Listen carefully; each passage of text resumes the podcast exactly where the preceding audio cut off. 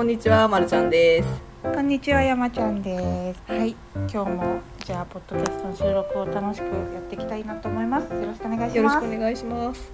なんかあのまるちゃん先輩が最近マーケティングのセミナーに 行ってるっていう噂をはいちらほら聞いたんですけど、はい、毎週行ってます。もう勉強勉強です。本当に勉強。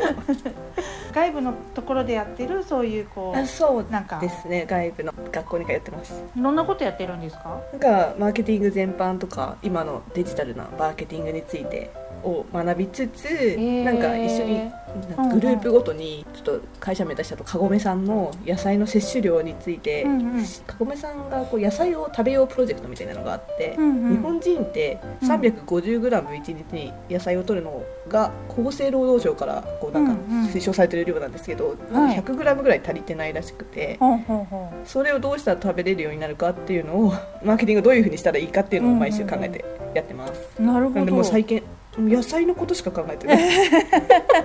野菜をどう食べるかみたいな。どうやったらみんな食べてもらえるかみたいなとこですか？そう野菜食べましょうって、へー。うんうん、みんな食べましょうって言いながら最近すごい野菜ジュース飲んでる野菜ジュースも入れていいんですか？入れていいらしいです。100g に。でもあの1日分の野菜とかはあれをあれを350にはしちゃダメらしいんですけど。あダメなんだ。解決じゃんって思ったんですけどダメでしたかそれ？ダメみたいです。そそれはちょっと補助として考えて野菜を食べましょうって。うんうんうんうん食べてますか？いや私ね多分結構食べあでもあれです食べてる方だと思うんですけどまるちゃん先輩も食べてると思ったら実はそんなにってあそう。言ってましたよね。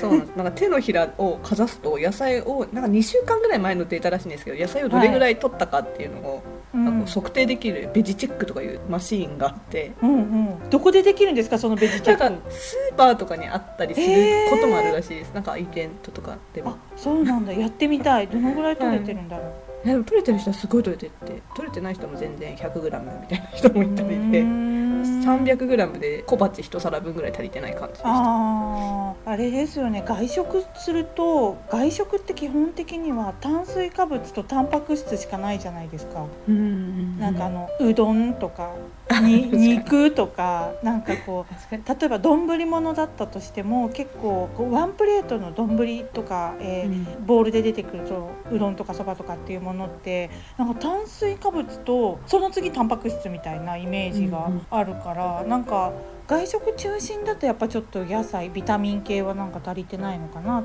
ていう感じはしますけどね。なんか野菜を朝ごはんに食べると結構取れるらしいんですよね。朝昼晩へで。ー3回に分けて食べる。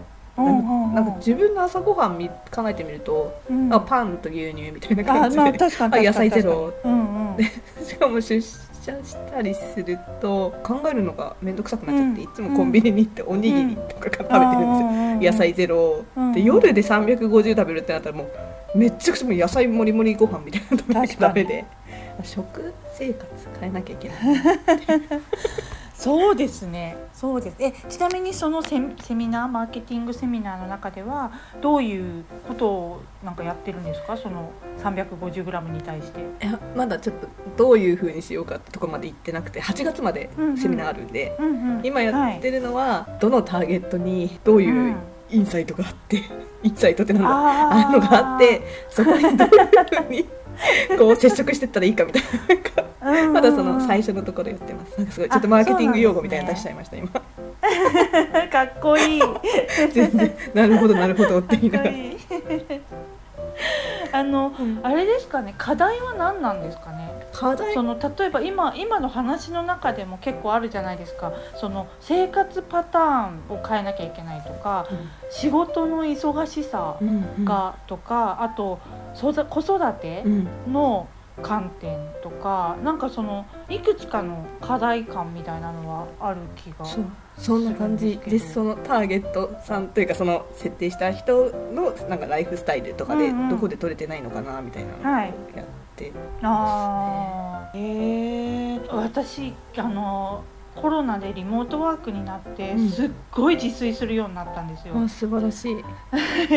で自炊するとあの豚肉の消費量がすごい高く あの豚肉と野菜を炒めるのってなんかもうあの塩でも焼肉のタレでもポン酢でもオイスターソースでも何でもいけるんですよね。結構。豚肉やっぱ肉の中で豚肉万能ですよね。万能ですよね。豚バラとか なんか。そうそうそう。豚肉あればなんとかなるみたいな。そうだから豚肉かける野菜みたいなものがすごい多くて、でそれにお味噌汁で、うんうん。お味噌汁も野菜だけ。大根とネギとみたいな感じのお味噌汁。いいらしいです。あお味噌汁は野菜とるのに、ですよね、うん、なんか具だくさんにもできるし煮込んでるからちっちゃくもなるしなんか多分だからね結構取ってるかなって思いました、うん素晴らしいと思います。う。ん地域によってお味噌汁って違うじゃないですか。愛知県とかだとこう赤だしのおはい、豆腐となめこみたいな辛お味噌ねうんうん。だとあんまり野菜とか入れないらしくて。あ確かにそうですね。そうなってくるとなんか都道府県別で見ると愛知県ちょっと野菜の摂取量少ないみたいな。え面白い。情報もあるらしくて。ね。あじゃあお味噌汁って重要なんだなとか。そう味噌汁ってあと毎回作らなくてもいい。毎食作らなくてもいいから、なんかそれもちょっと楽なんですよね。野菜炒めとかだとやっぱりこ都度作って。う都度作ってっていう風になるからあのいちいちこうフライパン洗ったりとか面倒くさいなってなるんですけどお味噌汁は本当にまあね1日2日だったら置いておけるからいいなっていう。そうですね。必ずある。そうで私悩みがはい。絶対これあ野菜摂取量の課題の一つだと思うんですけど野菜って傷みやすいんですそうなんですよ。そうなんですよね。そうですよね。でなんかやっぱり新鮮なものを食べたいし新鮮なものが一番美味しいから隣にスーパーがあるよみたいなねお家だったら結構こう野菜摂取量高くすることできると思うんですけどスーパーに行くのが面倒くさいみたいな風になると結構もうそこで野菜摂取量が変わってくるというかなんかそういう気もします。でちなみに私はコロナの間に野菜の保存方法もめちゃくちゃいろんなパバリエーションを調べて すごい。すごい凍ってますうちの中に。いいらしいですよね野菜凍らせるの。うんうん、ですごいこうあの特に玉ねぎとかってあの凍らせるとこう繊維質が破壊されてすごい柔らかくなるんですよね。だから炒めやすくなったり、う炒めた時にこう飴色のものができやすくなったりとかってするらしいので玉ねぎ大量に凍ってますうちのうちの冷蔵庫の冷凍庫か 冷凍庫の中に。それめちゃくちゃちゃんとお料理する方あいやいやいやちゃんとじゃないんですよ。だから豚肉と野菜なんですそう。でもなんかやいいですよね。お料理するっていいですよね。そう。でそれではい。冷蔵庫をね買い替えようと思って、はい。で私コロナになる前って全然家で料理それこそほぼしなかったのでちっちゃいんですよ冷蔵庫が。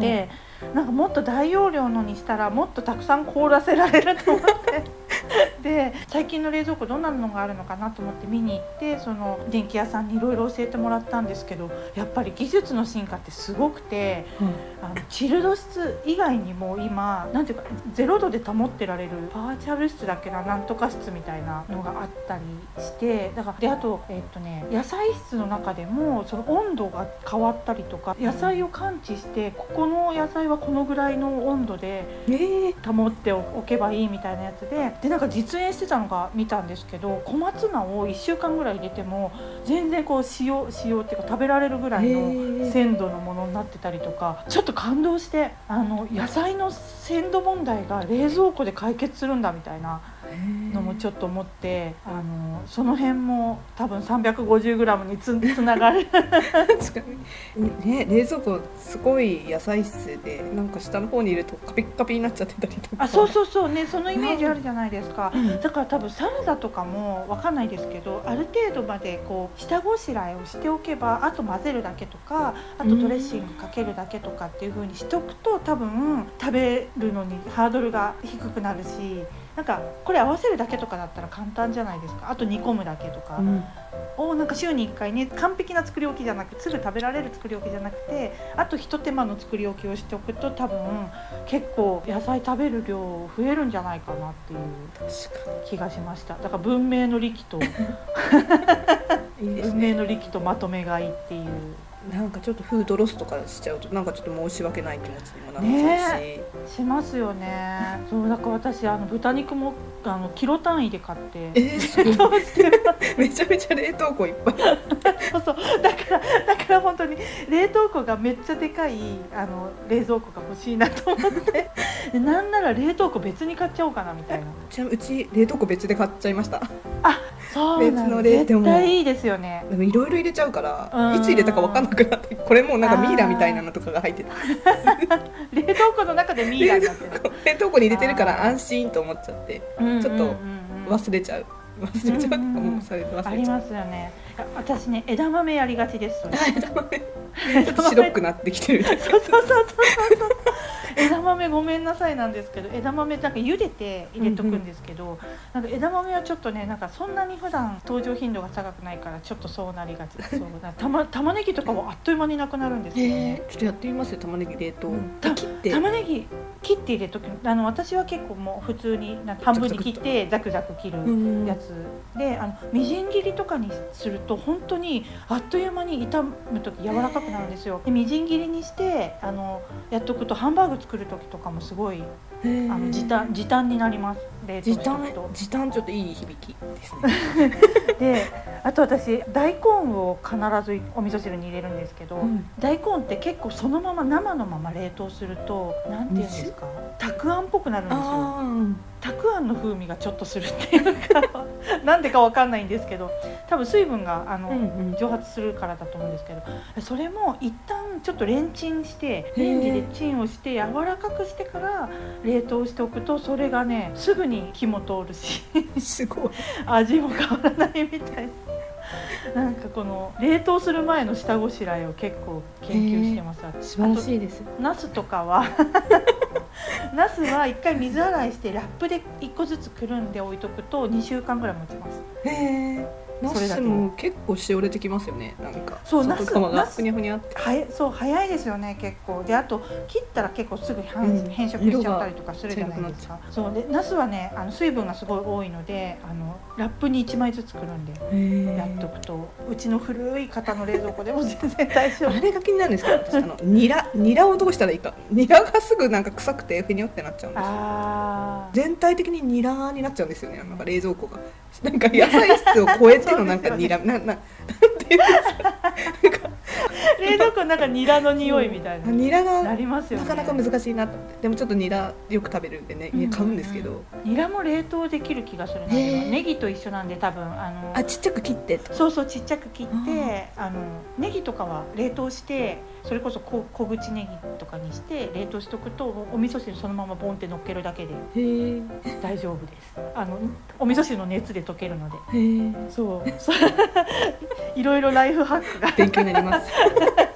ちょっとあのマーケティングセミナーの課題の解決になんか役立つといいんですけど。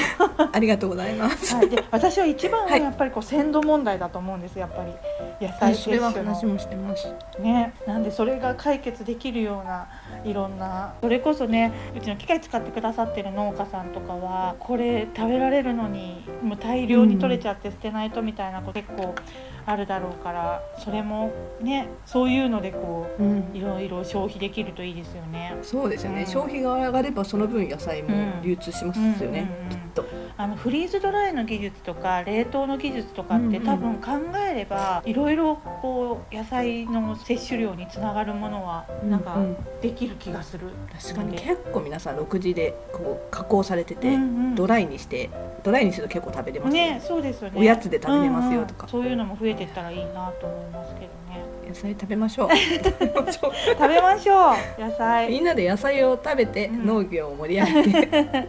いいですね。健康になりますっていううんうんうん。なんかね。いい循環を作りたいです。そうですよね。そこは。そのマーケティングのセミナーでどういう解決方法、どういうマーケティング手法。になったかをまた教えてください。はい、はい。ちょっとグループで競争というかグループ勝負みたいなところがあって 頑張ります、はい、楽しみにしてます。どういう風になった。ありがとうございますはい。じゃあ今日はこんなところですかね。はい。